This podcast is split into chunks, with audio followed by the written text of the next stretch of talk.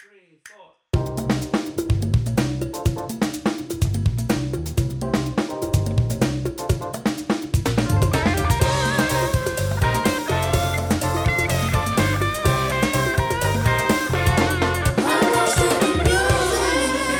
Así es, Ya. amén, amén.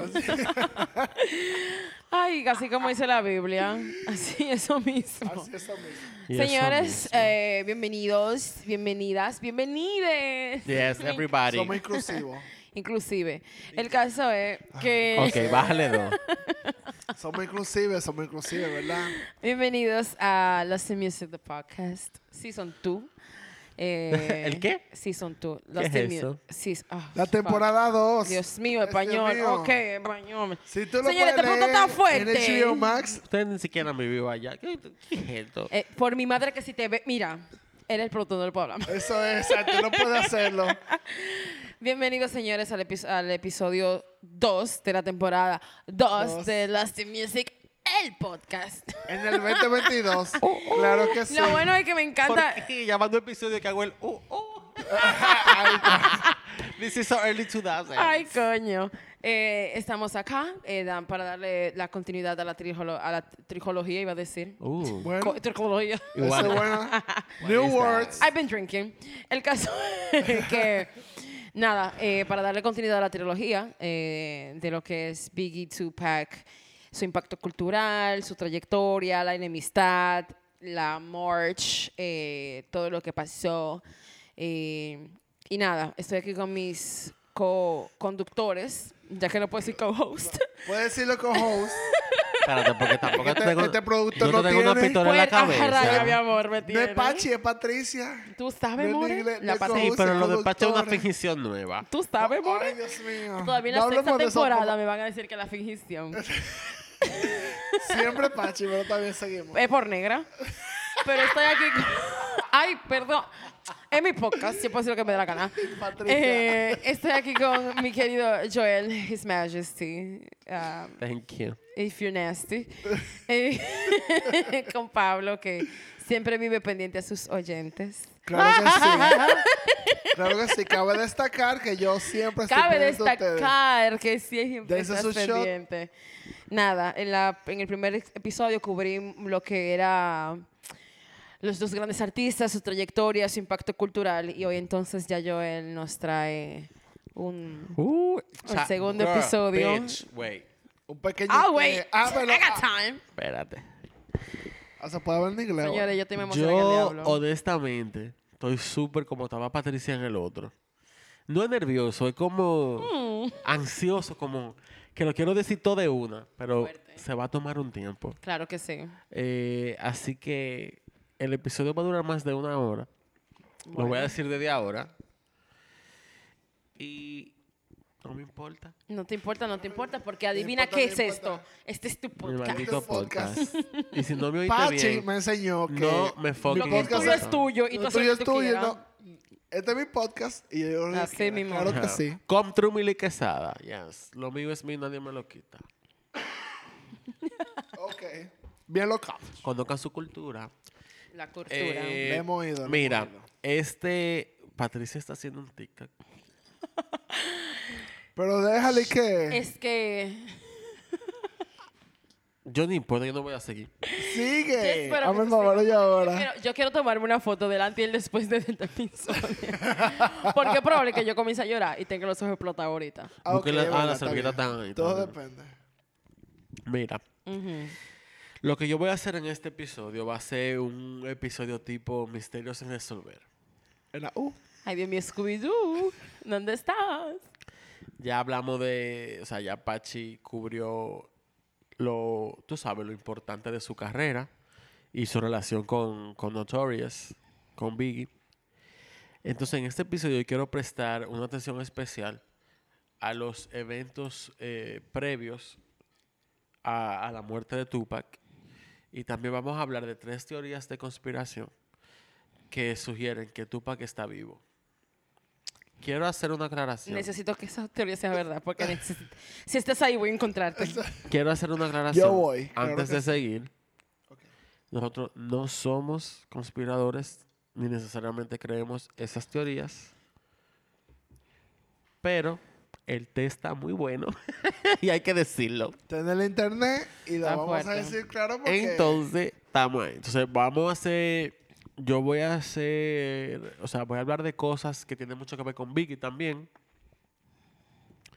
Me- Va a haber un momento que me voy a enfocar mucho en cómo empezó la enemistad, ya así que full de lleno. Ah. Porque eso tiene mucho que ver. O sea, todo está conectado. Entonces, Uh, obviamente ya hemos hablado de decir que Tupac es un rapero de lo más de los más icónicos de su época. O sea, ya eso es una estupidez, eso se sabe. Eh, Tupac fue uno de los artistas más multidimensionales y pioneros del hip hop. sí fue. Fue un maestro narrador de historias, Sí un fue. rebelde con causa, una voz para aquellos que no la tenían. Tupac luchó para ganarse su reputación, luchó para desafiar la historia, romper los moldes que la sociedad había creado para gente como él, ganándose su lugar en la cultura pop general. Uno de los efectos negativos en la vida de Tupac vino a raíz de la enemistad con Biggie que habíamos discutido en el episodio anterior, que en verdad, se- eh, cuando tú lo ves así de entrada y con la relación que tuvieron, es como ridículo Claro. que estas dos personas tan influyentes, tan talentosas, que estaban en tan buen momento los dos de su carrera, cayeran en, en un chisme. Literalmente. Tres patios, mi amor. No fue tan de patio, te voy a contar. Fue fuerte. Ay, coño. Eh, bueno, ya Patricia había hablado eh, biografía de Tupac, etcétera. Pero la relación de ellos se vio muy afectada luego que Tupac en el 93 fue a, Nue- a Nueva York a filmar una película. Ay tú, pero mala. Gripe bubónica. ¿Te gustó ese Me término? encantó, marica, que te lo dijo ahorita y me morí antes de comenzar a grabar. Mira, Tupac fue a, a Nueva York a filmar una película.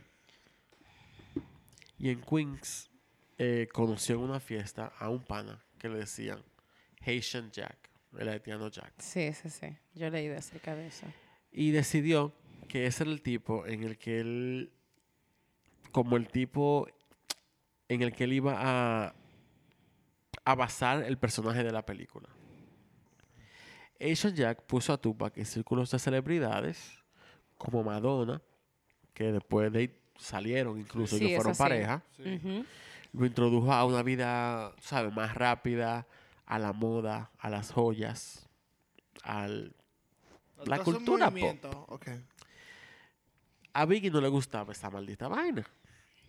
Y tampoco le gustaba A- Haitian Jack. Por la reputación que el tipo tenía.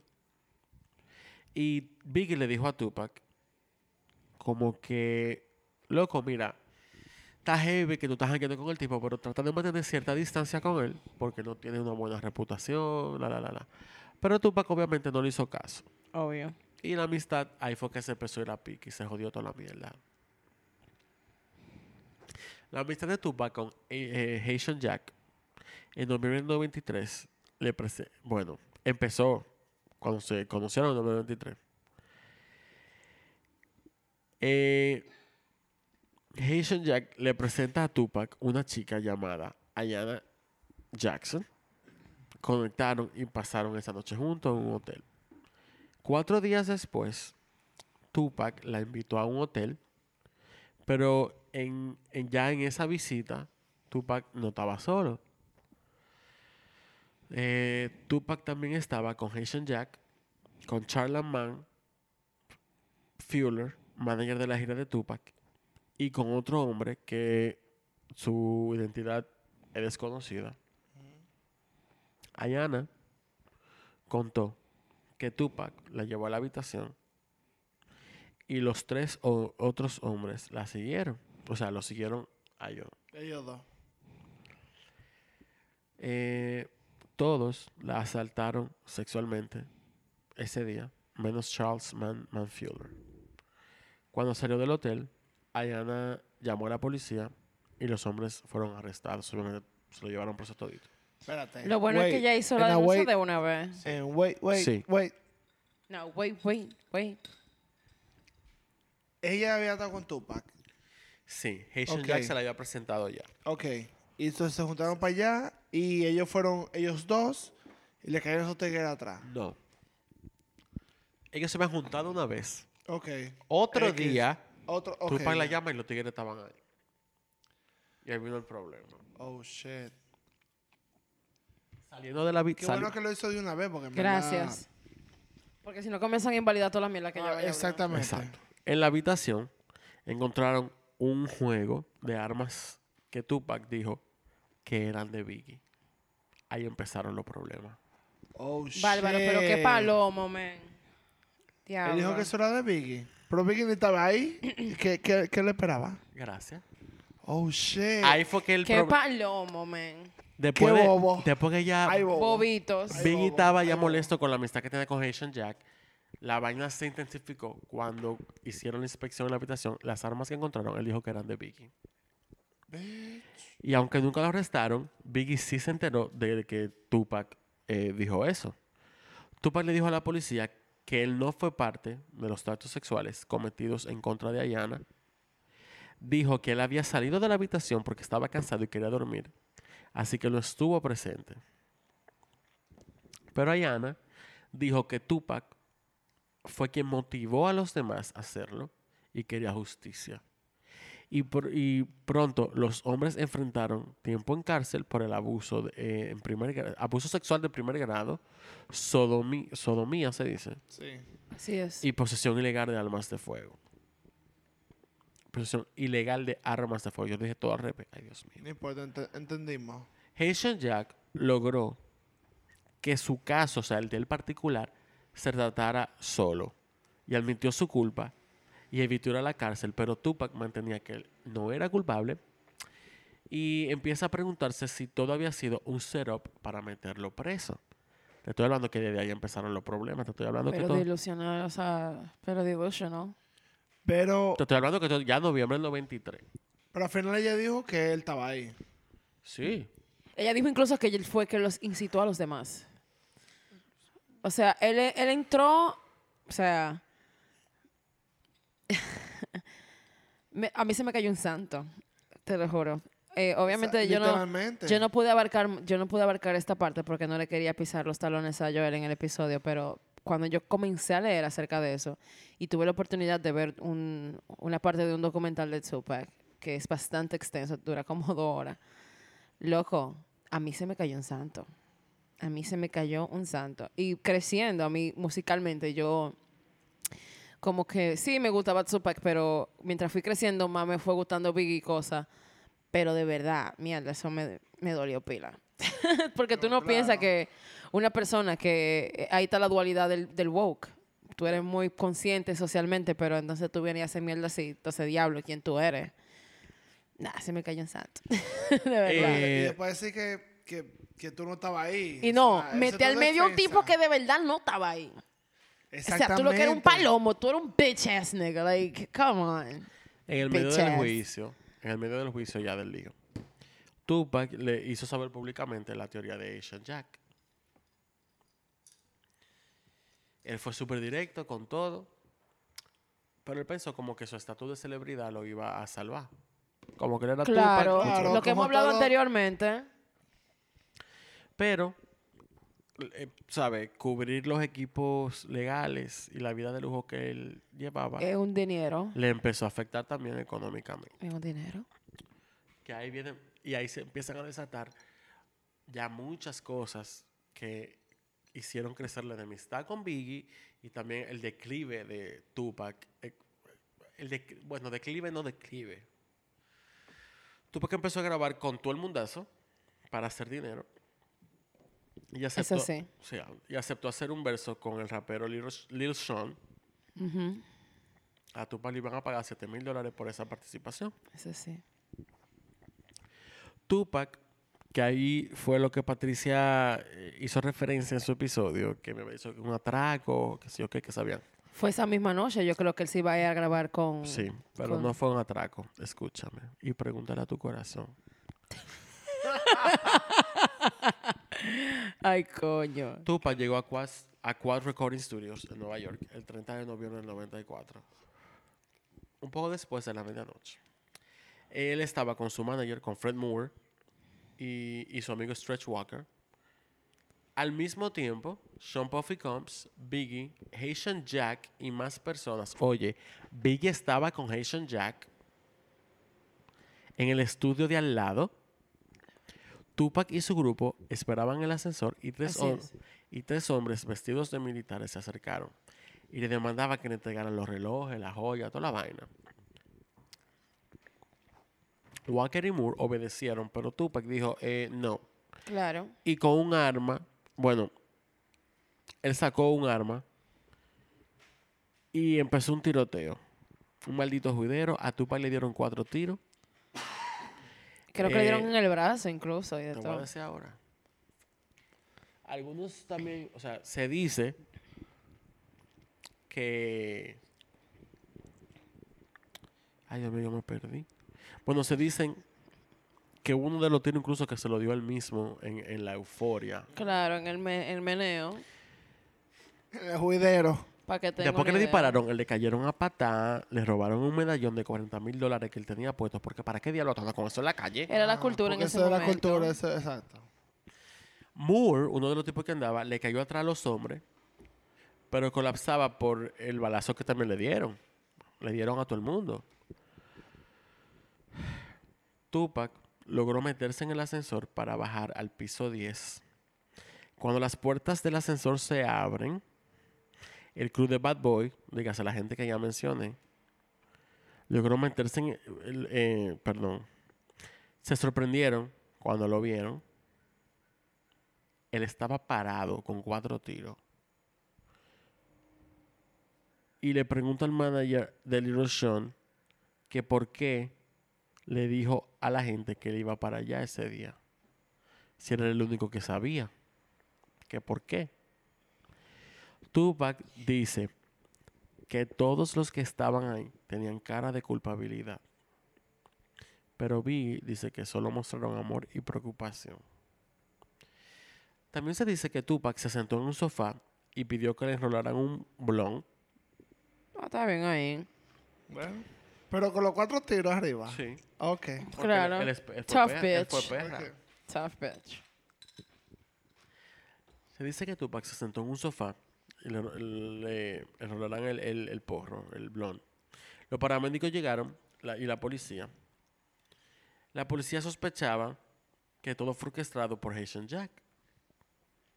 Hasta un informante del FBI dice que Haitian Jack se veía molesto que Tupac aún siguiera con vida. Y que llamara al hospital una y otra vez para saber. Y él llamaba al hospital una y otra vez para saber el estatus de la salud de Tupac.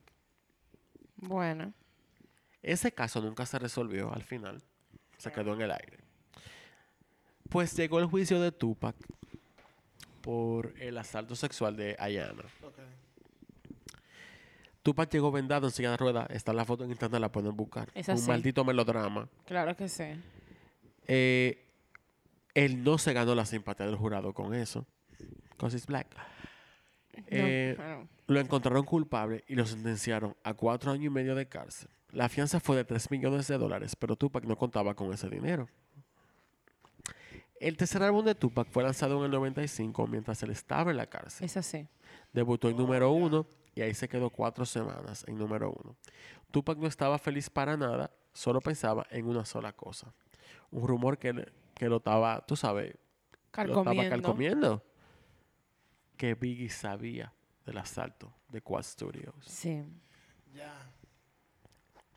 Y ahí fue que se desarrolló. Ahora yo tengo una pregunta y esto no justifica nada, o sea, no, ok, no quiero justificar nada.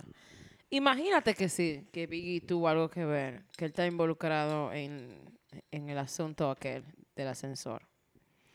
Palomo, tú me metiste al medio con una pistola y tú crees que yo no te...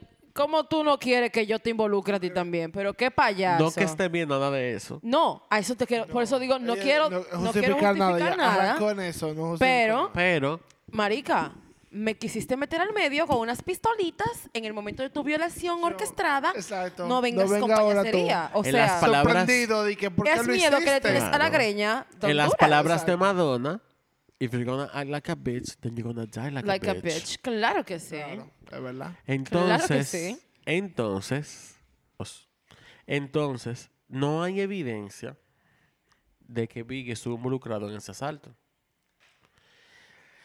Pero Biggie tenía muchas conexiones fuertes eh, en New York.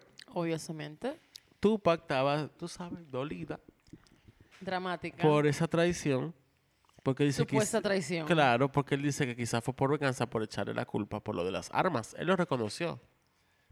Ok, al menos.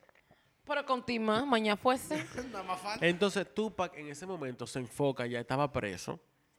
Entonces él, él se enfocó mucho en la forma de salir de la cárcel, de resolver su vida.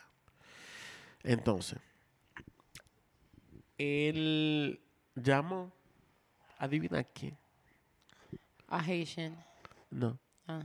a Suge Knight. Ay, ya, qué, qué maldito personaje. ¿Qué personaje?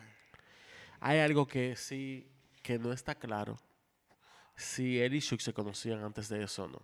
Eso como que no se sabe. Está un poco dudoso si se conocían antes de eso eh, o no. Pero Shook, tú sabes que le tenía a todo el mundo un maldito miedo del diablo porque el tipo estaba conectado con The Bloods.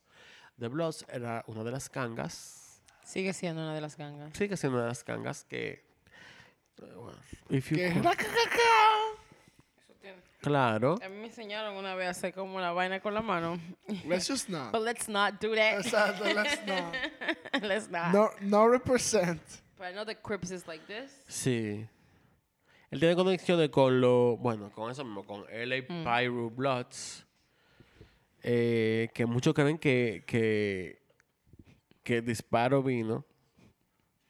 Bueno, solo que dicen que el disparo vino de la otra ganga, que era de Southside Crips. Mm. Que ahí fue que se armó el, el de pelote con la muerte de este niño. Ay, de este niño. Ay, De pelote. yo me acabo de perder fuertemente.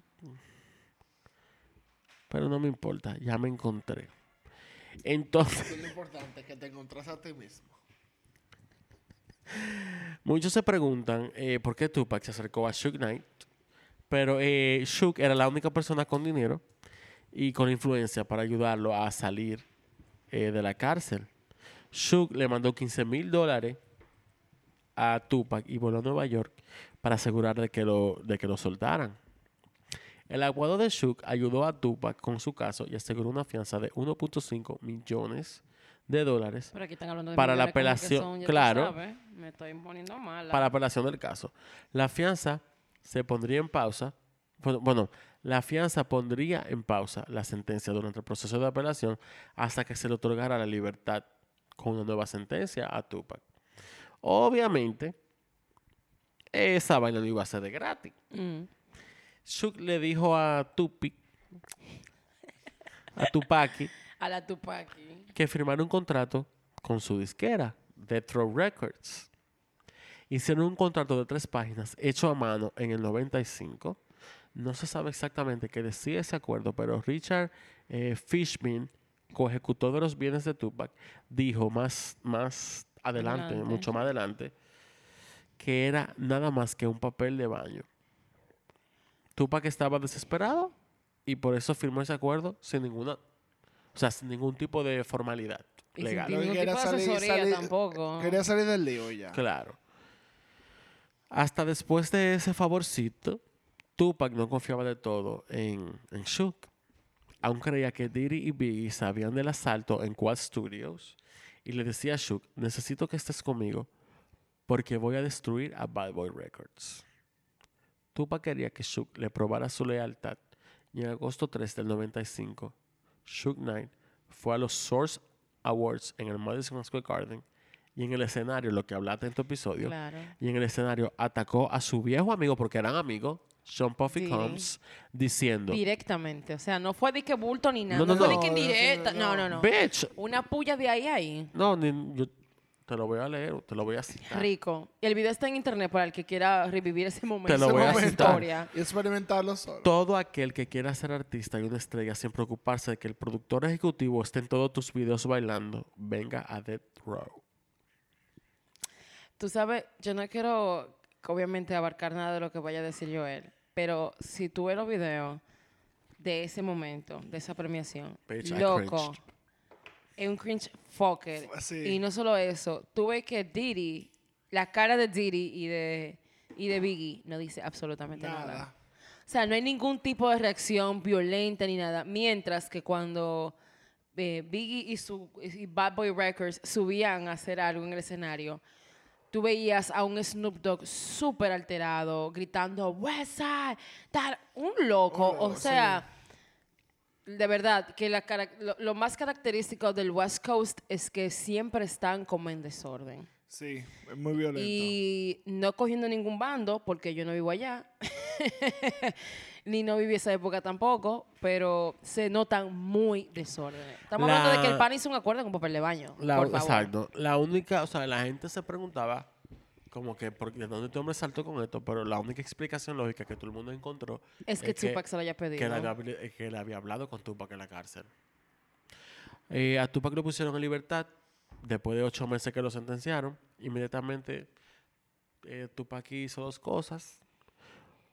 Una fue usar un chaleco antibalas en la calle siempre, siempre y forever. ¿Cuál 50 Cent? Pero 50 Cent sí, porque le dieron como nueve tiros. Como claro. una mentira exacta. Bueno, a Tupac le dieron cuatro, le dieron la mitad. Y la segunda fue intercambiar palabras, enough. a.k.a. empezó la tiradera con Biggie. Tú supiste. Meses después del tiroteo de Tupac, Biggie lanzó la canción Who Shot Ya. Muy fuerte. Tupac creía que las líricas eran sobre su enemistad. Esto se negó, o sea, Biggie lo negó, pero Tupac no le paró esa mierda y lanzó su tema que se llama Hit Them Up. Maldito disco. Sí, verdad. bulto.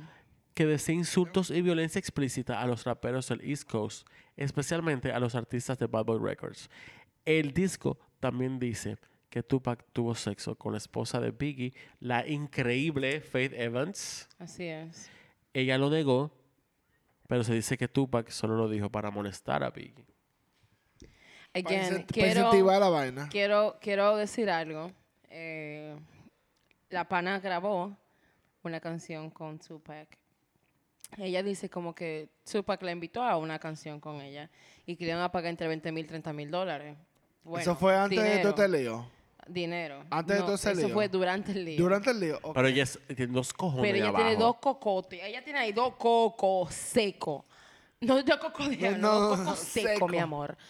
Entonces, eh, Ella dijo, "Por ese ella, dinero, claro que ella sí". fue, vio- voló a, los, a California, grabó la canción y después salte pana con este maldito disco, loco, diciendo que se la cingó. Ah, Y lo heavy es que hay un audio donde, eh, bueno, hay una entrevista donde a ella, le ella dice como que, mira, él, él- él me tocó la puerta, yo sabía que él estaba enojadísimo porque la forma en la que él me tocó la puerta eh, se notaba. Tú Cuando él sabías abrió, me ya. metió al baño y me preguntó si yo follé con él y, y ella le dijo que no. Hay un audio eh, de Vicky donde él dice, y voy a dejarme traducirlo, es como, bueno, yo le pregunté a ella si ella folló con él. Ella me dijo que no. ¿Y qué tengo que hacer? No puedo hacer nada, tengo que creerle porque ella ya me dijo que no. Claro. Lo único malo es que ahora yo no tengo, yo no tengo forma de preguntarle a él si él folló con ella. Pero tú sabes qué, no me importa, porque dime, ¿qué diablo yo voy a hacer con ese tipo de información? Ya yo lo que tengo que seguir para adelante. Claro. Porque como que hacer esa la mi mujer, mujer, de ella, exacto. Claro que sí. Ella me dijo que no. Incluso ellos ya. tuvieron hasta un hijo después de eso, que Sí. se llama CJ. Entonces, loco, que Tupac es Bueno, mira, Qué tipo final. Me quiero quitar el teacher. sacando los insultos, sacando los insultos de las dos canciones, pero las dos canciones fueron dos malditos éxitos.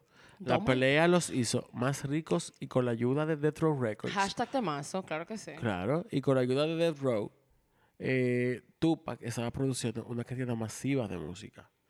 En meses, una- eh, su álbum All Eyes on Me salió al mercado, dejando 60 millones de copias en venta. Y gracias a su contrato hecho a mano, casi todo el dinero fue a la disquera y a sus productores. Tupac pensaba que el dinero vendría, así que eh, pudo gastar en joyería, carro y ropa. Y aunque el disco vendía, el dinero no llegó. Y Tupac tuvo que pedir prestado a la disquera más dinero para mantenerse a flote. Mm. Al mismo tiempo, empezó a cuestionar a Shook porque él no estaba recibiendo el dinero de su trabajo Pero al mismo tiempo, él seguía trabajando. Porque eso, eh, además de su música, él le producía gente. Claro. Claro. Pues, Loco, espérate. Loco, está, esa vaina, esas dos canciones, pero te voy a decir la verdad. Las dos son dos temazos. No, hay, no puedo elegir No, una. no. Pero hay una, hay una frase muy célebre de esa canción, de la de, de la de Tupac, donde él dice, él tiene su intro, ¿verdad? Y en el primer verso, loco, el tipo comienza violento y comienza, first off, fuck your bitch and that click you Ajá, claim. ajá. West side when we right. Loco, ese tipo entra violento. No, loco, entra con un mambo fucker. Y es- mi omega. mi increíble, amor. no, es increíble. Es que tú quisieras odiarlo, pero es que, loco, ¿cómo tú entras con ese maldito bar? First off, fuck your bitch. No, y el primer, el intro comienza el dique Sawcast. I ain't got no motherfucking friends. Mira, ese hashtag temazo. esa- Vamos es un a- temazo. a Sin saltar. desperdicio. Vamos a saltar a agosto del 96. Ay, Dios mío. Cuando yo estaba malo con Shakira. Ok.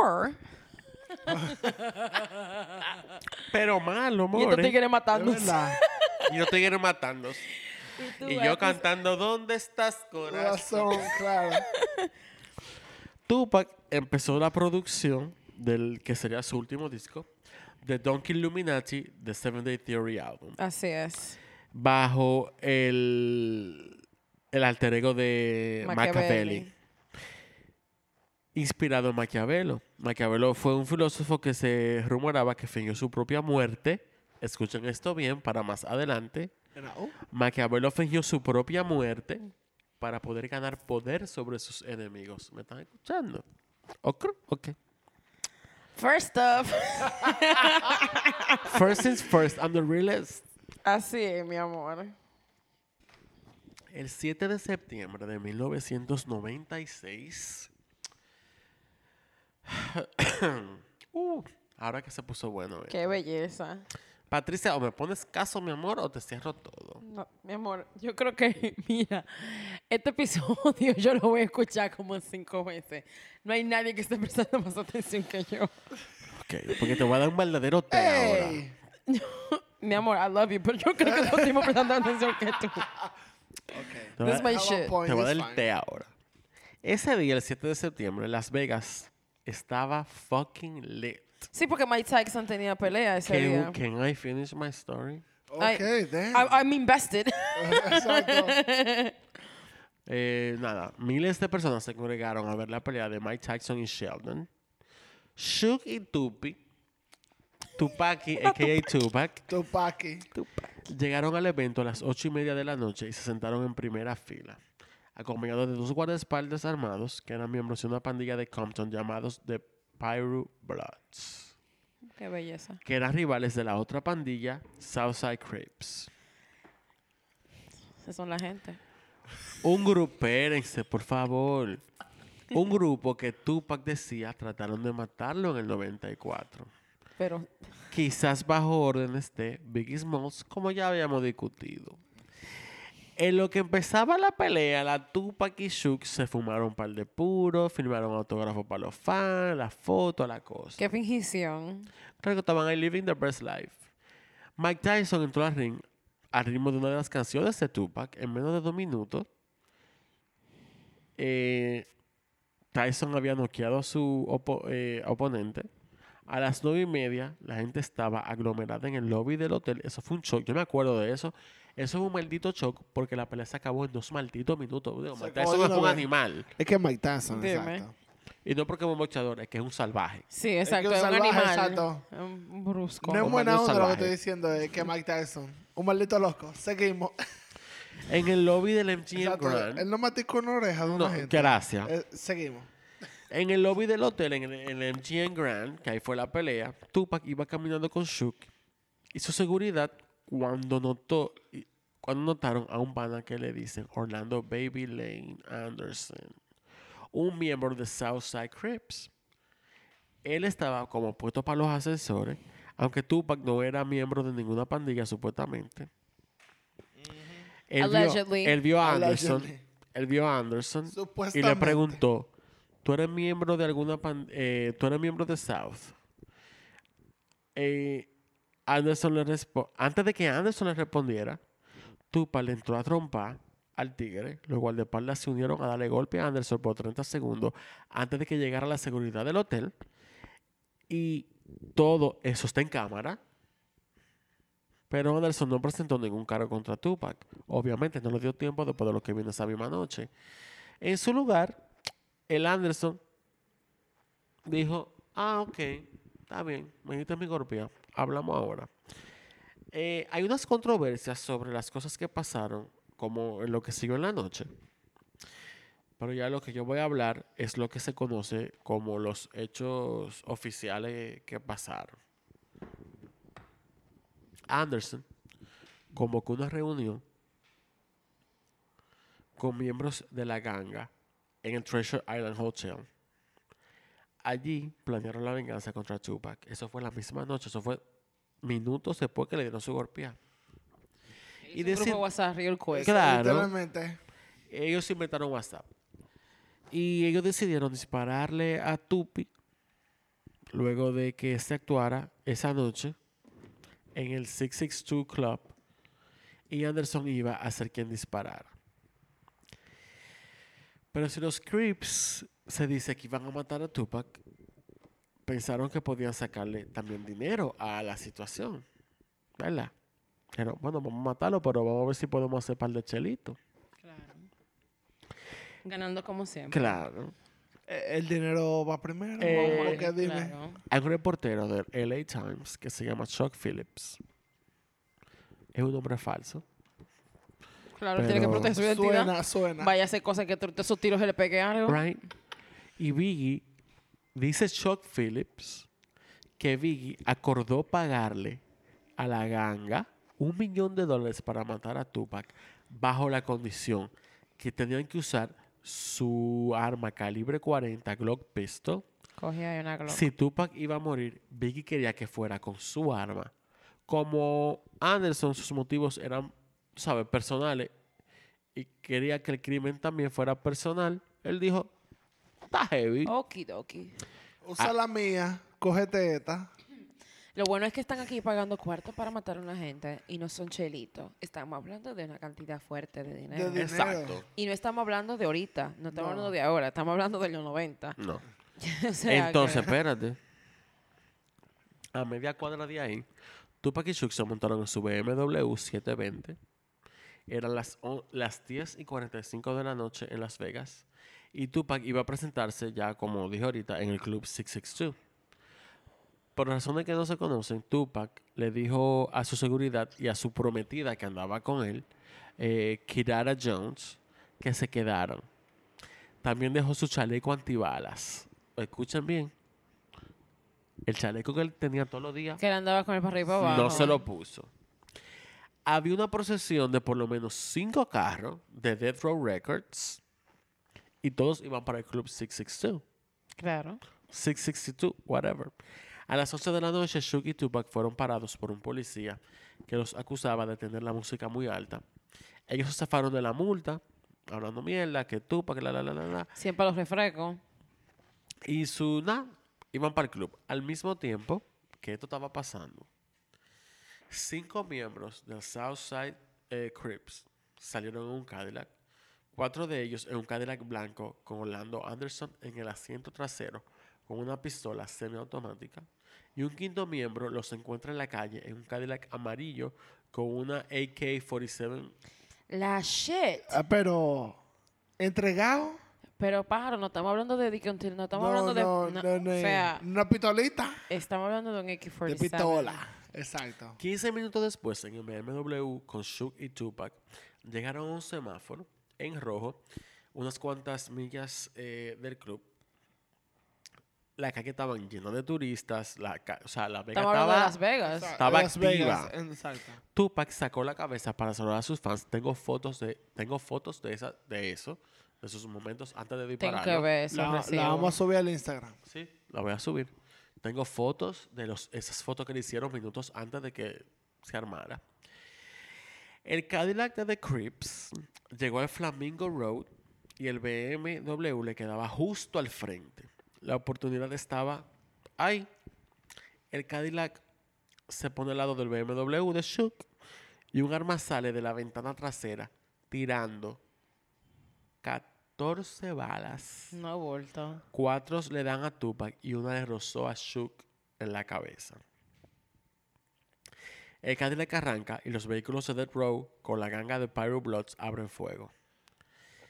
Eh, se dice que fue una cosa en cuestión de segundos. Claro, porque tú no puedes estar de que me voy a parar un rato. ni- Shook trató de escaparse de la escena, pero en el caos del momento se estrella con una curva. La policía llamaron a la policía. El primero en llegar fue Chris Carroll, que es un policía, y se acerca al vehículo apuntando con un arma, ordenando a Shook a salir del vehículo. Luego que salió, el oficial abrió la puerta del pasajero, donde Tupac sale del carro con los brazos. O sea, él abrazó al, policía, se le tiró arriba. O sea, empapado en sangre. El policía le preguntó muchísimas veces, como que tú sabes quién te hizo eso, tú sabes quién te hizo eso, pero Tupac ya tenía daños en el pulmón derecho y no podía casi ni respirar. Qué Eh, inteligente. en último acto rebelde de Tupac, Preguntarle, loco, como que, what? en un- su último acto rebelde de Tupac, el insulto al policía, Amo esta parte. de acuerdo al policía, sus últimas palabras fueron fuck you. Como, loco, yo te voy a decir la verdad, espérate. I'm gonna be honest. Vamos a hablar. Me dio un saco de tiro. Tú me ves que estoy grave. ¿Cómo mierda tú me estás preguntando que quién me hizo esto? Fuck you, claro que sí, loco. O sea, Tal vez porque él sabía que se iba a morir. Entonces, como que, ¿quién fue? ¿Quién fue? Or pa? did he? Well, mira, Mira, te digo a ti que hay que tener paciencia. ya un ratico después, a todo esto voy a decir que un saco de tiro y yo estoy aquí, Marlon, y Patricia dice que, ok. Yo estoy como que, marico. un ratico después llamaron a la ambulancia. El policía, el policía Chris Carroll se fue con Tupac en la ambulancia y dice que Tupac estuvo inconsciente todo el tiempo. Ay, hombre. Cuando llegaron al hospital le quitaron el pulmón derecho a Tupac para parar la hemorragia. Pero esa vaina en vez de arreglarlo lo que hizo fue que lo empeoró. Y lo conectaron a un respirador donde él duró seis días ahí. Hay gente que dice que Tupac estuvo inconsciente todo el tiempo, pero Shook y Kirara, su prometida, dicen que no es verdad. Dicen que ella dice, Kirara dice, que ella estuvo todo el tiempo a su lado, dice que él despertó solo por un breve momento y le pidió que pusiera, eso me partió el corazón un poquito. Él le pidió a ella que pusiera su canción de, la canción que se llama Vincent, de Don McLean, I Love Don McLean, que era su canción favorita. Don McLean es un folk, Don McLean él canta Bye Bye Miss American Pie, Ok. Que esa es la canción favorita de Tupac, era eh. Vincent. Eh, Shook insiste también que cuando él fue a visitar a Tupac, se sentía bien, estaba haciendo chistes y riendo. Pero luego, Tupac muere por problemas respiratorios que hicieron para su corazón el 13 de septiembre del 96, con solo 25 añitos de edad. A mí lo que más me encoge todo esto, que estamos hablando de niños. Sí. Eso sus es lo que pasa 20. cuando tú le das a niños poder y Ah, dinero. eso, mira. Eso quería yo que tú llegaras ya. Cuando tú, a hablar. Cuando tú hablas, o sea, generalmente cuando tú tienes que hablar de gente que han, sabes, pasa, han pasado la prueba del tiempo. Sí, generalmente se habla de gente muy adulta. Pero estamos hablando, loco, que esta gente no tenían, eran jóvenes adultos. O sea, en su, en su ve- cuando, en sus 20 jóvenes. cuando Diddy, por ejemplo, cuando Diddy firma a Biggie, ¿verdad? Para decirlo de una, pala- una forma llana, firma a, Bi- a Biggie, I'm sorry.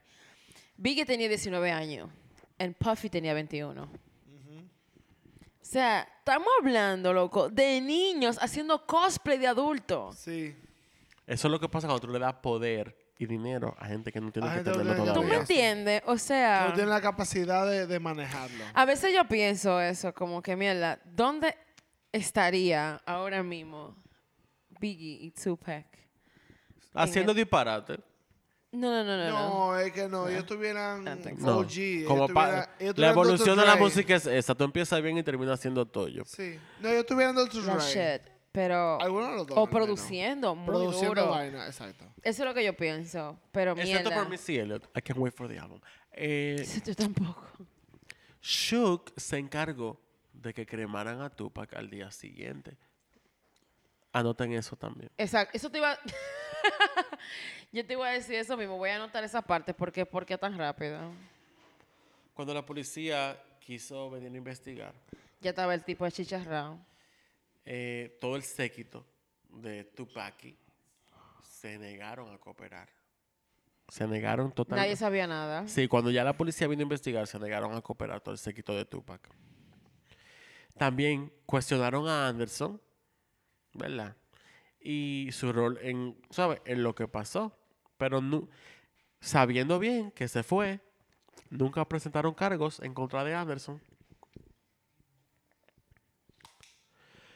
Me imagino que era bajo el plan. Nosotros En, vamos a hacer justicia. en cuanto a la. Biggie, la Biggie, la policía nunca encontró evidencia alguna De que fue con su arma. de que sugiriera que Biggie pagó ni nada por el estilo. Mierda.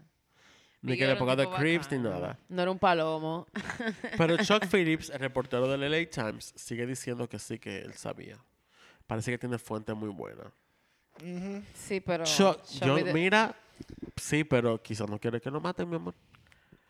Chuck, Lo único que lo salva es que fue LA Times, que es una, una fuente más espérate, o menos espérate. segura, Él pero- mismo, Chuck Phillips, dice, Espérense, Chuck Phillips dice que él recibió una nota anónima de alguien de The Crips que dijo que Biggie cumplió su promesa. Supuestamente le dio 50 mil dólares del millón en una, una semana después de la muerte de Tupac. Biggie entonces habló públicamente de su riña con Tupac, haciendo comentarios que se lo encontraron un poquito raros, diciendo que él no era tan poderoso para orquestar esa muerte. Y es como que, mm, eso no es lo que estaban preguntando. Mm, Y también es sospechoso que Biggie fue asesinado en marzo del 97, también en un semáforo en Los Ángeles, en un semáforo, ay Dios mío, en Los Ángeles. Y al igual que Tupac, la muerte de Biggie sigue rodeada de pila de misterio. Nadie sí. fue condenado. es así. Aparentemente, los dos fueron víctimas de gangas de The Crips and the Bloods. Es así. O sea, hasta el sol de hoy nadie está condenado por nada. por así nada. es. La Y- mamá de Biggie todavía está esperando que se haga justicia. Y no solo es, bueno, yo lo voy a hablar más en mi episodio, pero yo en lo que estaba estudiando del- del- de lo- del tema en general, en general de los dos, que al final era un problema de gangas que no tenían ni que ver ni uno con el otro, pero el medio lo mezcló con lo de era West Coast, East Coast eh, problems. ¿tú Sí, yo creo Pero que había mucha gente que yo he hablado de eso, que estaban en el medio, que tiene mucha responsabilidad, como era su Shook, como era el, el, el de... Claro, Vamos a llegar ahí. Biggie. Vamos a llegar ahí. Vamos a llegar ahí. Que tú supiste. Shook dijo que al momento que Tupac muere, Tupac le debía dinero a Death Row Records. Le debía 4.5 millones de dólares. Que incluía lo de la apelación de, de lo de la cárcel, la vaina. El problema es que en el momento que Tupac murió solo valía 200 mil dólares. La mamá de Tupac, Afini, peleó las alegaciones diciendo que no le habían pagado regalías a Tupac y además vendieron mercancías sin autorización. Y le creo. Death Row, no, le creo no, fue así, eso es público. Death Row tiró para atrás diciendo que Tupac usaba dinero de la empresa para comprar carros, una casa a su mamá y muchos lujos. Y gastó hasta 2 millones en un videoclip. Dinero que ellos deben de cobrarse antes de que el artista vea sus ganancias. En una investigación luego de su muerte, Richard eh, Fishman sacó a la luz, el coejecutor del, del estate, sacó a la luz que el contrato hecho a mano por Shook y Tupac eh, para salir de la cárcel lo, salió a la- lo sacó a la luz. Además de ser un acuerdo poco profesional, Tupac estaba representado por el, por el mismo abogado que Shook, llamado David Kenner, lo que representa un conflicto de intereses. Y Tupac no tuvo la asesoría justa para tomar esta decisión. Claro. O sea, son muchas, o sea, son muchos factores. Tupac no estaba contento con Kenner por lo que lo despidió tres semanas antes de morir. Y justo antes del tiroteo se rumoraba que Tupac estaba listo para dejar Dead Row Records. Pero todo el mundo en la industria sabía que Shook es un tigre súper peligroso. Sí. No. Porque él estaba mezclado. eh, Claro. Eh, romper ese acuerdo no era tan simple como, como la gente pensaba. Decía, ah, romper el acuerdo. Pero para Tupac no era tan fácil. Al final de su. Al final de sus eh, días. Bueno, su madre heredó la música de Tupac. Qué luego, bueno. luego amenazó con no sacar el, el, el disco si no veía las regalías. Dead Row tuvo que pagarle un avance no reembolsable a su mamá de 3 millones de dólares Bien al hecho. estate de Tupac. Mientras el caso de Gal estaba cerrado, había muchos cabos sueltos luego de su muerte, como las contradicciones sobre sus últimos días en el hospital. Los que creen que Kidada y Shook y su versión son los que dicen que es muy probable que Tupac aún esté vivo, lo que nos lleva, obviamente, a lo que voy a decir ahora sobre muchas teorías que nacen a partir de, de estos comentarios que, hizo- que hicieron Kidada, hicieron, e hicieron Kidada y Shook eh, sobre la muerte de él. Entonces, bueno, oh my. Ahora viene lo más rico. Porque o sea, no te ha bastado con todas las cosas que tú me has dicho. Y ahora es lo más rico que viene ahora. Así es. Estas teorías de conspiración son fuertes. Son estupidez al mismo tiempo, pero bueno. La primera. Date, Patricia. La primera teoría es que Shook Knight estuvo involucrado en la planificación de la muerte Claro de que Tupac, sí. escapó con una herida menor y con Tupac muerto iba a sacarle provecho a su imagen, a su trabajo. Claro que sí. Esa es mi teoría. En general, la Yo lo creo. Eso es lo que yo pienso. Yo lo creo. La policía hizo súper poco para investigar la muerte de Tupac. Como dije ahorita, todavía, o sea, nadie ha sido arrestado hasta el sol de hoy. No, Ni va a ser. tampoco. La persona más relacionada y más cercana a ser culpable es Orlando Anderson, que no se le presentaron cargos. Eh, hay evidencia que sugiere que al momento de su muerte la relación de Tupac y The Row Records estaba en un estado frágil, lo que da pie a esta, tú sabes, a esta teoría. Shook estuvo involucrado en el asesinato de Tupac. Eso es lo que dice la gente. Los problemas empiezan cuando luego de, de, de lanzar All Eyes on Me, que hizo más de 10 millones de dólares en su primer año, Tupac no veía las regalías, pero cumpliendo con su contrato, seguía produciendo para The Row. Él luego grabó su último disco bajo el alter ego de, que ya mencionamos de Machiavelli, Ujú. pero luego de entregar el tercer disco a The Row, que era lo que decía el contrato, Tupac tenía planes de abrir su propia disquera. Tupac no tenía dinero al momento de su muerte. O sea, él murió en quiebra, básicamente, para lo que él era, especialmente con facturas legales. Y su cuenta de banco tenía 200 mil dólares, 100 mil dólares, qué sé yo, una cantidad súper ridícula considerando La quién fama que fucking tenía. Como él que era. tenía, claro. Que era Tupac. Cuando Tupac eh, murió, surgieron problemas legales, ya eso lo hablamos. El tema es que el dinero que Tupac le debía a The Row habían cosas como alquileres de casas en Malibu, facturas de tarjeta de crédito de la esposa de Shook que no tenían absolutamente nada, que, ver con, lo que se le Tupac. prestó a Tupac, Ujú.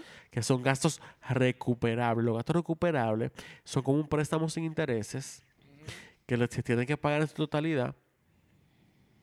Esto es súper común, como en el mundo de la música. Eh, hasta- incluso hasta para grabar un disco se hace ese tipo de, de acuerdo. Sí. Se Como llama que los contratos 360. Exacto. No se sabe todavía lo si Tupac... episodio. Exacto. No se sabe si Tupac estaba al tanto de la gravedad de la situación antes de que lo mataran, pero sí sabía que Shook había sido acusado de robo violen- y violencia doméstica, asalto e intento de asesinato en los 80. Ujú. La noche que le dispararon a Tupac, cuando ambos eh, atacan a Orlando Anderson en el COSA, Shook violó su libertad condicional. Y luego que Tupac muere, lo sentenciaron a nueve años de cárcel. De acuerdo con el artículo escrito por Jesse Washington para The Undefeated, Tupac se reúne con Suge Knight un mes antes de morir. Le dijo a su manager que quería su carrera de vuelta. Pelearon por las regalías que no estaban llegando. Tupac amenazó con irse de Death Row y, ¿sabes?, hacer su propia disquera. Ya en ese momento, Death Row representaba a varios artistas importantes, incluyendo a Snoop Dogg, Es así. pero Tupac era quien le estaba generando más dinero. Claro que Y si sí. Tupac se iba, se iban a joder. Claro. No, y que también corrían con el riesgo de que si, si Tupac se iba, se iban a ir los demás. Claro, porque él, él fue que lo llevó. O sea, Claro. nos vamos toditos. trajo. le negó a MTV que Tupac se quería ir. Él insistió que Tupac amaba la disquera y que la gente deje de hablar mierda y que la la la la la la la la la, la, noche del tiroteo, Suge insistió en manejar el vehículo para llevar a Tupac al 662 Club. Ellos estaban solos. como dije ahorita, le dijo a la seguridad que se fueran en otro carro, que lo siguieran atrás. La calle estaba llena de turistas. No se puso su chaleco Exacto. ni secreto. Muy confiado él. Parece que leyó la Biblia. ese Porque el día. problema es que encontraron. El problema es que los otros encontraron el carro como si alguien se le hubiera dicho que se iban a parar ahí. Sí, porque está muy Eh, coincidencial. exact- Exacto. Qué peldaño. Qué peldaño. Qué peldaño. Se cree Bien- que un bien miembro. dicho, amiga. se cree que un miembro de The Crips fue que hizo esto con Shook. Pero Richard Winson, otro de The LA Times, dijo, bueno, o pone una teoría, de que Shook, bueno, teoría no, Shook tenía contactos y relaciones cercanas. Bueno, pone la teoría de que tenía relaciones a la policía y al FBI. Y como el caso se quedó sin resolver, todavía hay gente que insiste que la policía conspiró con Shook para matarlo. El odio de Tupac a la policía era muy público. Claro, y lo expresaba bastante claro en su música. Claro, y seguro que, lo que él convenció a las autoridades de que cooperaran en la operación para joder a Tupac. Hay otro grupo que sugiere que Shook se le acercó a la policía. Otros dicen que fue la policía que se le acercó a Shook. Esa es la teoría de conspiración de Claro. Eso me tiene mala, marica, lo que me Todo es- diciendo. Todo esto Lo fue... peor es que I believe it. I believe everything that... im- que yo creo todo lo que envuelve ese pana. Todo. Todo. Pero yo me quedo con la primera teoría y lo pensé cuando Estamos estaba... en la primera todavía. O sea, no, o sea, pero lo digo real. Para mí eso es. Que el pana lo mandó a matar para... Oye, oye. A cobrar su cuarto. Todo Claro. eso, a todo esto, todo eso son cosas circunstanciales. No hay evidencia que soporte ninguna de esas teorías. No he encontrado absolutamente nada. Sí, pero... Shook obviamente niega todo. Oh, pues no. Y también- Obviamente. Obviamente insiste que él trató de salvar a, a Tupac, pero algo que está súper claro es que la policía no hizo ningún tipo de esfuerzo ni de investigación a Shook sobre la noche del 7 de septiembre. Está sospechoso eso. Que está súper raro ya que Shook fue víctima también. Lo que todo apunta como que Anderson, el pana de los golpes, fue el responsable, pero a Anderson tampoco le presentaron cargo. Coño, ahora estoy yo fuerte. Espérate. como fuerte. Espérate, esa no No fue la última duda. vez. Eso me tiene dudando ahora. Esa no fue la última vez que Shook tuvo bajo la lupa por la muerte de Tupac. Russell Poole de la policía de LA, que fue el investigador de la muerte de Tupac en el 97, dijo que Shook Knight pudo haber orquestado la muerte de Biggie para distraer a la policía de su participación en la muerte de Tupac. Poole tenía razones para creer que Shook tenía policías corruptos en LA en su nómina cosa que no era una locura después de todos los casos de corrupción que se habían descubierto a principios de los 90 que lo hablamos, como tiroteos sin provocación y también ponían evidencia falsa. La- el problema con esta teoría es el siguiente.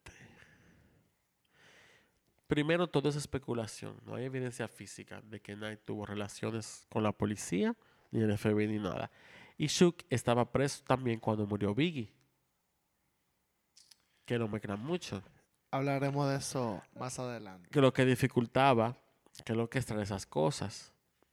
Shook tenía motivos para deshacerse de Tupac, aunque sea después de muerto, obteniendo poder sobre su música. Yo- obviamente, como dije, el tipo era el que estaba facturando más, el que tenía la empresa a flote, y con la historia de violencia que tenía Shook, es como que nadie sabe si de verdad pudo hacerlo o no. Pero hasta la fecha no se ha podido probar nada. Ni se va a probar tampoco. Y otro tema es que Shook también fue víctima. Algunas pulgadas, algunas pulgadas más y la herida de Shook hubiese sido fatal también, porque fue la cabeza que le rozó. Sí, le rozó, sí. Ahora, La segunda teoría. Ahora estoy confundido. Porque quiero echarle la culpa al pana, pero coño, también es que el tipo... Ah, no, porque no estoy hablando, Exacto. te estoy dando el show, pero estoy dando también la aclaración. No, no, no, por eso te estoy diciendo que ahora estoy confundida. La segunda teoría es que Tupac escapó del tiroteo y se fue a Cuba, donde vive con su tía, que también es ex miembro de los Black Panthers. Desde su muerte oficial se reportó en varias oportunidades la presencia de Tupac en lugares alrededor del mundo, la mayoría ha sido en Cuba, donde supuestamente está viviendo con su tía Azara Shakur, aunque es súper común que los fans también se aferren a ese tipo de cosas porque quieren ver que tu esté vivo. Baby, si tú estás vivo, mi número es 829. La teoría, podcast, estás Claro. invitado. Cuéntame, baby. la teoría sale a partir de que el hecho de que Tupac no se puso un chaleco antibala, como dije ahorita.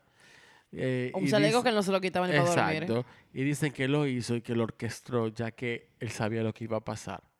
Y luego que este lo usara, o sea, en cada fucking aparición pública, ese día él no se lo puso. Está bobo eso. Tupac le dijo a su guardaespaldas que fuera en otro carro con su prometida, quizás porque no quería que él interfiriera en el plan Porque le de él pasará- fingir su muerte. Claro.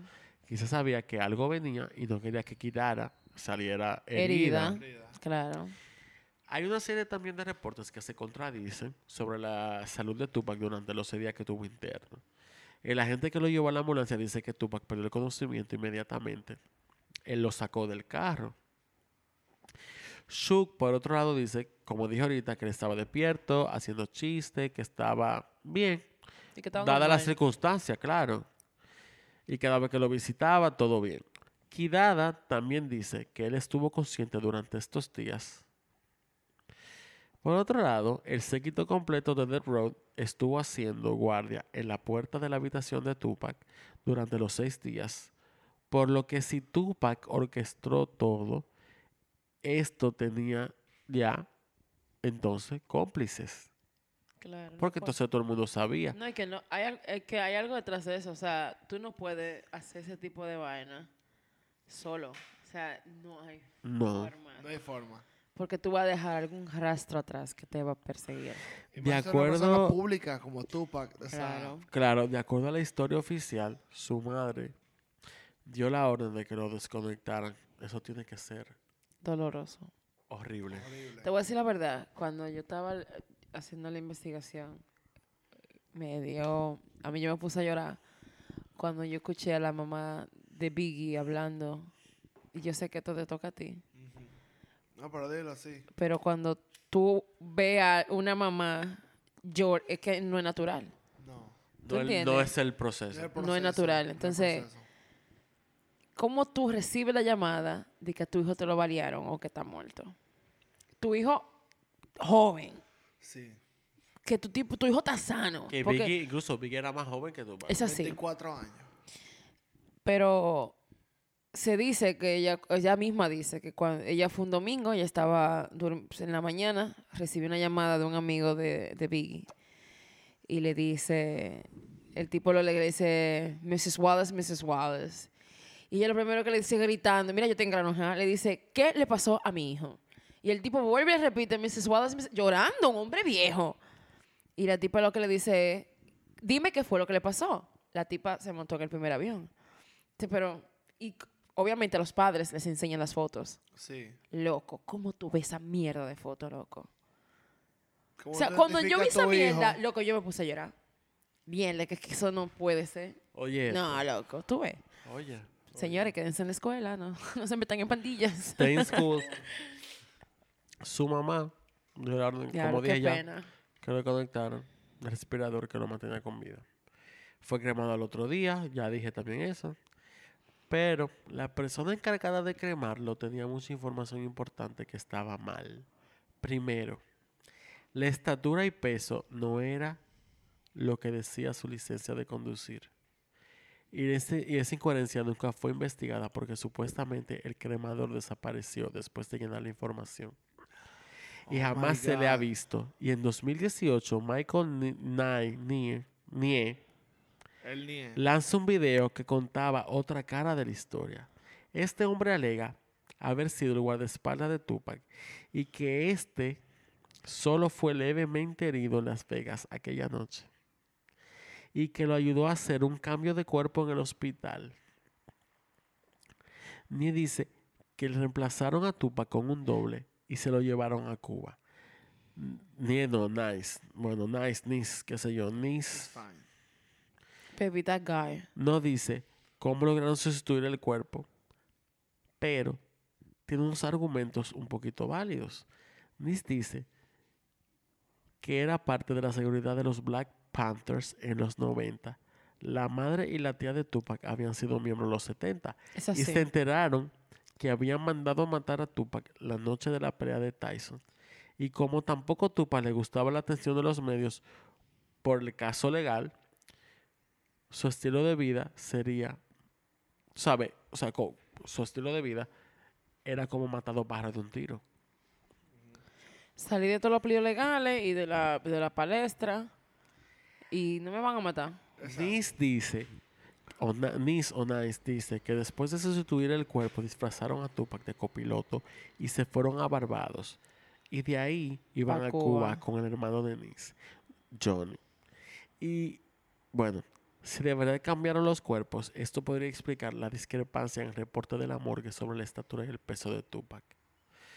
Pero esto iba a requerir muchos cómplices que debían de ser gente cercana a Tupac. Y también se dice que Shook sabía todo. Salió básicamente ileso. Se aseguró de ir al hospital y estar solo con él y de no tener y de que Tupac no tuviese el chaleco antibalas. Y Shook una vez reconoció la posibilidad de que Tupac esté vivo, a diferencia de su madre y su prometida que nunca ha admitido que esté vivo o que creen que lo esté. Te estoy diciendo. Entonces, ¿cuándo es que nos vamos para Cuba? Nis también dijo, tengo evidencia de audio y video de Fidel Castro que confirma que él sancionó a Tupac para vivir en Cuba y sancionó el cambio de doble de cuerpo en el que, perdón, en el que estuve involucrado. Había términos y condiciones en esa sanción. Había un límite en la cantidad de tiempo. Había condiciones en su comportamiento y no debe confesar que realmente está en Cuba. Antes de que Nis sacara esta información, fue encontrado muerto en el 2018. Pero resulta que Nis fingió su muerte porque en el 2019, un año después, volvió con otro video diciendo que tenía que esconderse de sus enemigos, pero ya estaba en un lugar a salvo. Nis también dijo que quería probar que podía fingir una muerte y que con sus relaciones con oficiales y ambulancias lo podía lograr. Que esto fue lo mismo que hizo Tupac. Además, hay más personas que dicen que Tupac vive. Hay videos de Tupac supuestamente fiestando por el mundo con celebridades. Patricia está pálida. Espérate. eh, Se te quitó el sueño, more. a mí se me está haciendo hasta los mocos aquí. No, pero es que te diré lo que me diría Diego. No. Y lo podemos Esto buscar. yo no me lo creo. Y lo podemos buscar los ¿Qué videos. tipo de broma es esta? Yo voy a buscar los videos ahora mismo. Espérate. Por los videos del de party. Del tipo, del tipo. No, y de pana. también. A principios de la década de los 2000, un blog llamado Hollaback Exclusive, of course. Claro. ¿Por qué no? Ay, no, hold on, Compartió un video en el que se alega que Tupac estaba pasando un rato a plena vista en un establecimiento en Cuba. Y decía, Tupac está, Tupac is fucking alive. Yo, dice el hombre en el video, luego de la cámara enfoca a un hombre que se parece a Tupac conversando con un grupo de hombres y él mira levemente la cámara. Ahora bien, espérate, si Tupac estuviera vivo y tratando de esconderse, él iba a dejar que lo grabaran. Yeah, I got questions. Me too. Al hombre del video de baja calidad no parece importarle que lo graben.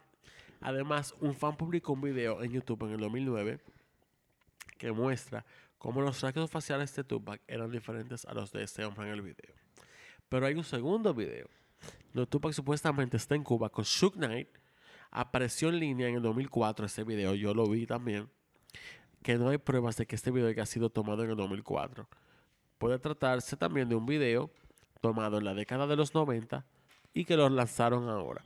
El clip también solo muestra la parte posterior de la cabeza de Tupac y su perfil lateral. En verdad se parece más que el diablo, porque yo lo vi. Por lo que está difícil decir si es él. En el 2010, O sea, el otro día, en los Underground Music Awards, un periodista habla con Tretch, Naughty by Nature, sobre la muerte de Tupac. Dijo que lo vio por última vez en Cuba, dijo Tretch. No dijo fecha. En el 2018 apareció una foto de Tupac fiestando con Rihanna en un club de Cuba. La foto se descubrió después que fue manipulada y que fueron 90 y le pusieron encima de la rapera Yolanda Yo-Yo eh, Whittaker. Pero hay más reportes, no solo en Cuba. Hay fotos de Tupac supuestamente en un julio amarillo en el 2011, en Occupy Wall Street Movement y en los BET Awards de 2014 con Snoop. El reporte que se le ha dado más importancia eh, ha sido del hijo de Suge Knight, quien subió un post en Twitter diciendo que se encontró con Tupac en Malasia. Las personas en la foto tienen un- la persona en la foto tiene un parecido sorprendente con Tupac y el hijo de Knight escribió en la foto: Los engañaron la primera vez, pero todos han estado aquí. En la foto está Tupac, 50 Cent y Beyoncé. En un video separado, el hijo de Suge Knight afirma que Tupac ha estado viviendo en Malasia para esconderse presumiblemente del centro de atención y amenaza, y amenaza a los rivales y diciéndole que siga haciendo música. Luego de eso, apareció una captura de pantalla de un mensaje de texto anónimo que decía, has dicho demasiado, es hora de que te vayas. Luego, Suge Knight Jr. postea que lo estaban persiguiendo. Algunos creen que el joven se refería a los Illuminati, la supuesta sociedad secreta que quiere crear un nuevo orden mundial. Pero no vamos a hablar de eso, porque no estamos en eso. Pero even. Exacto. Shuket. O sea, yo no te puedo ni explicar Y cómo yo supuestamente Tupac se entera de la existencia, supuesta existencia de esto cuando estaba en prisión y odiaba esta idea, la del Illuminati. Incluso el título de su último disco, que Illuminati, hace referencia a, acabar con este grupo. A finales del 2018, en su reality show, eh, Knight, en un, bueno, sí, Knight Jr. dijo que todo era un relajo y que reconoció que Tupac estaba muerto, que era todo por followers. No, Baby knew that. Al final, Michael Nice nunca lanzó el material de Fidel Castro y no explica cómo es posible que si Tupac sabía que iban a tirotearlo, no se puso chaleco. Ah, Igual, hay muchos hoyos en ese cuento. Pero muchos. La, Mucho te- bache. la Hay tercera, bache la tercera teoría, ay Dios mío, this is too fucking long. I'm so sorry, you guys. La tercera teoría es que Tupac finge su muerte para escapar su celebridad y su contrato con Death Row y actúa con un alter ego que se llama Casanova the Don. And if you guys fucking hear that, se van a morir. Porque es él. Mientras Tupac estuvo preso, siendo muy ávido a la lectura, él leyó El Príncipe de Maquiavelo, quien fue un filósofo famoso por sus ideas radicales sobre política y poder, decía que no se puede juzgar un líder en base a la moral y que el líder cruel no es necesariamente malo. También creía que el fin justifica los medios. El poder no se gana por ser bueno. Tu responsabilidad como líder es obtener el poder y mantenerlo. También abogaba por fingir la propia muerte para obtener una ventaja sobre el enemigo. Tupac salió libre y empezó a llamarse al mismo Machiavelli. En el cover de adentro del último disco, Exit Tupac, Enter Machiavelli. Lo dice incluso. El último álbum de Donkey Illuminati de Seven Day Theory y el anterior, All Eyes on Me, había eh, una respuesta a su muerte, supuestamente, de que iba a ser fingida. Ese último disco, All Eyes on Me, hay unas líricas que cuentan lo que iba a pasar la noche del 7 de septiembre del 96. Escuchen esto. Patricia está mala.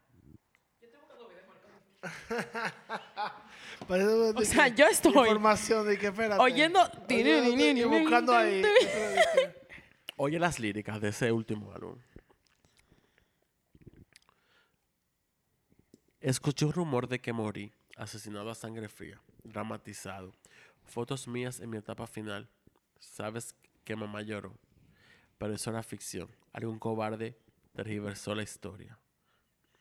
Entonces ahí él se puede estar refiriendo a su muerte, o sea, contexto y que podía ser ficción o podía ser verdad.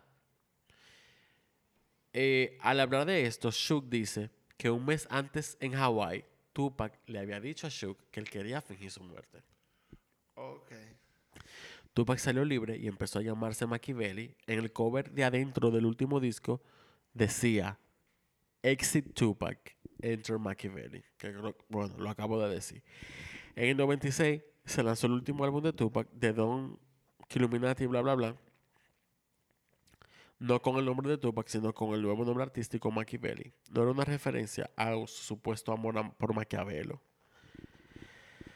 Era el nuevo ese nuevo apodo alberga otro secreto. Reorganiza las letras y obtendrás un mensaje oculto. Si tú organizas la letra, dice I am, I'm alive K. Machiavelli. Si organiza Machiavelli, dice I'm alive Bitch. K. Patricia se acaba de parar de la mesa.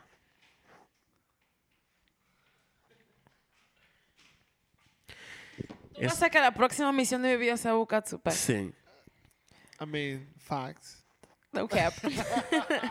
I mean, absolutely.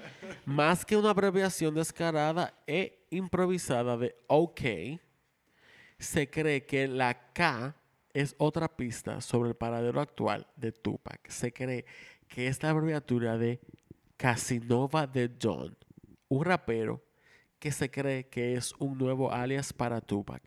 Las similitudes vocales de los dos son indiscutibles. Loco, de verdad, es una cosa que da miedo. Pero que tú me vas a enseñar toda esa mierda ahorita. De aquí yo me voy a las 3 de la mañana. Para ser justos. Este es un pase de bailable. Sí. Además, Casinova de Don ha colaborado con Hussein Fatal en Yon, ambos miembros del equipo de rap de Tupac, The Outlaws. Casinova de Don lanzó Mystery en 2012, 16 años después de la supuesta muerte de Tupac. La letra de esta canción está bastante cortada y narra la noche del 7 de septiembre desde el punto de vista de Tupac. Y se la voy a decir ahora mismo. Ay, Dios mío. Han pasado 16 años. Estoy todavía eh, atascado en una, en una, en un cage, en una celda oscura,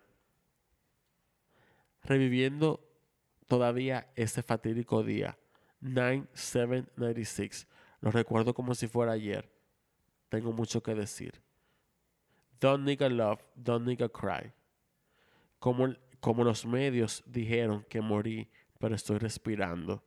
¿A quién tú le crees? Todo lo que se dijo fue una mentira. Sí, o sea, escucha, mira. Estábamos en Las Vegas, getting faded, en la ciudad del pecado.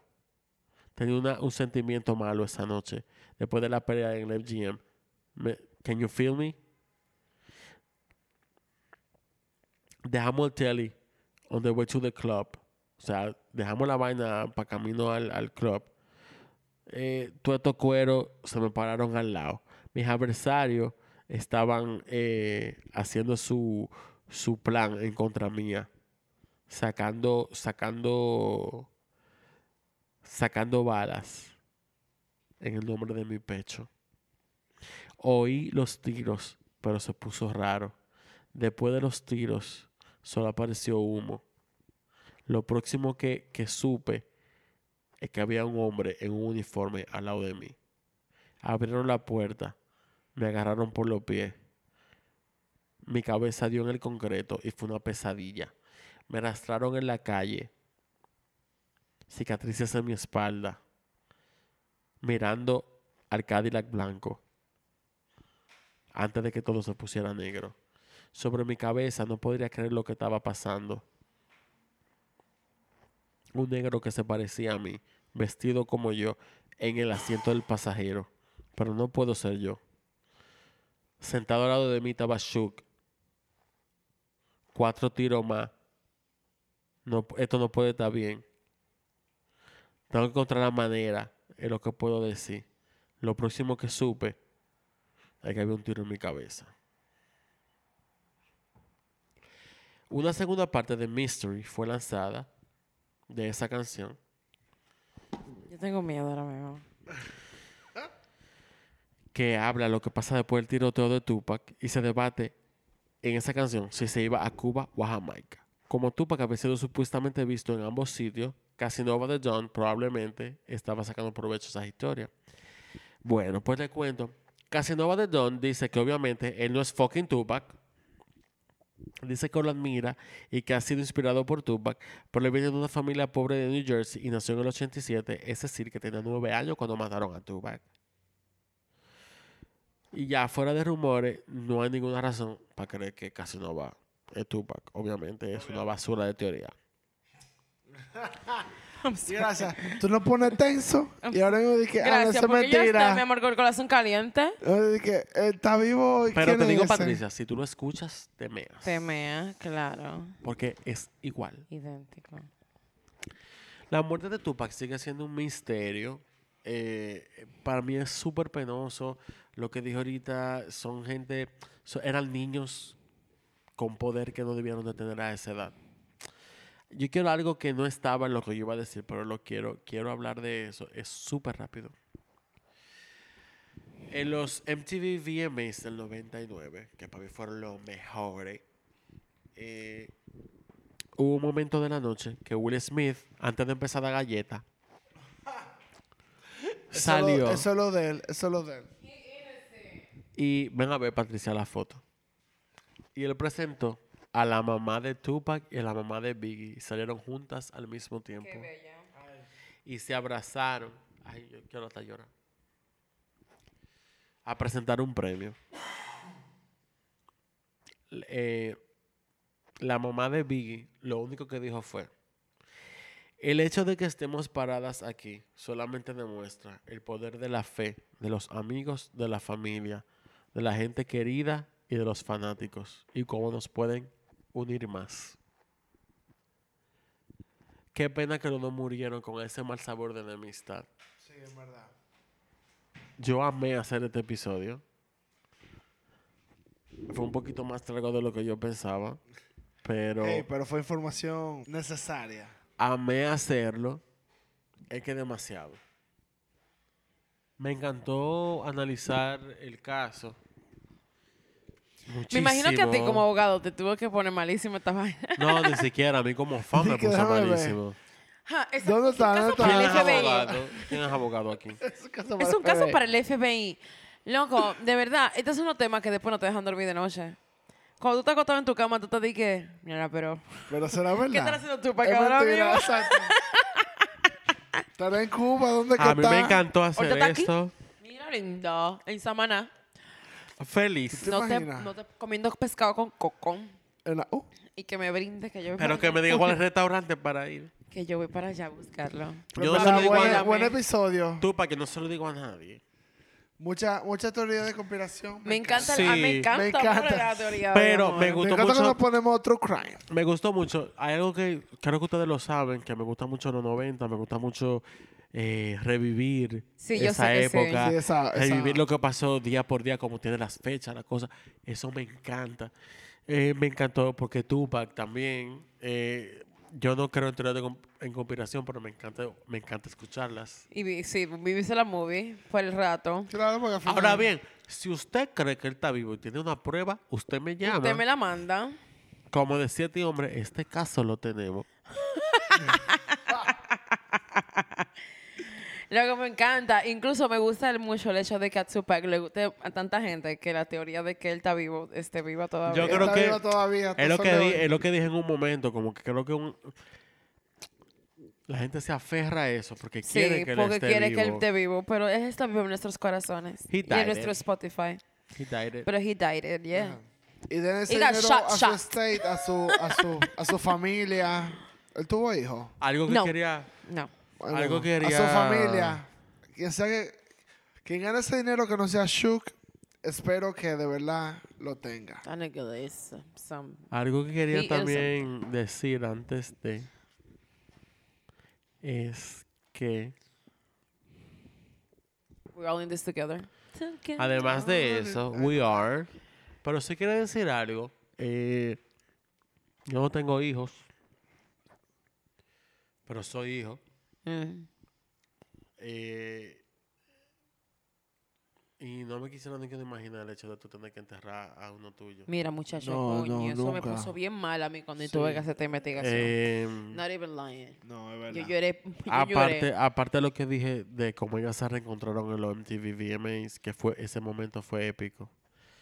Sí quiero decir para también darle una despedida a ella, a Finn Shakur, falleció el 2 de mayo del 2016, Ujú. la mamá de Tupac, An icon. a Black fucking Panther. icon, a Black a Panther, legend. A A Black legend. Panther who was que estaba embarazada. Bitch.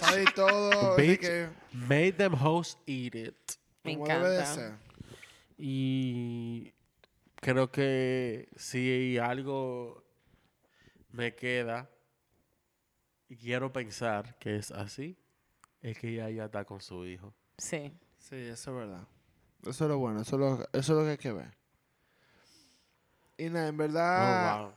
que me gustó mucho, me gustó mucho la, el, el episodio y me y yo que estoy preparando el último de la trilogía. eh, para que vean, porque yo voy a hablar mucho de, no solo de, de Biggie y su muerte, pero voy a hablar mucho de la historia en ese momento, de la, ¿cómo se dice? Del ambiente Que estaba hot, hot. policial en las costas que influye mucho. Señores, influye tanto que hay- si tú, si tú te pones a, a atar los cabos, Ujú. hasta el caso de OJ, está en Está esa ahí. cola. Hablaré un poco de eso también porque está todo Get mezclado. the fuck out of Sí. here. Todo eso está mezclado. Lo- lo- y, police brutality. y hablaré shit. mucho lo que de... estaba pasando en Los en ese momento. Estaba de pinga. Entonces yo hablaré de la muerte de Biggie, pero hablaré también del momento de cómo surgió eso y cómo estaba viviendo la gente en, en el West Coast, eh, dentro de, la gang- de las bandas que estaban en ese momento. Y créanme que... Está va- fuerte. va- yo, lo que me gusta es que al final hemos- eh, hicimos una trilogía pensando como un, un preview, el próximo episodio, claro que sí.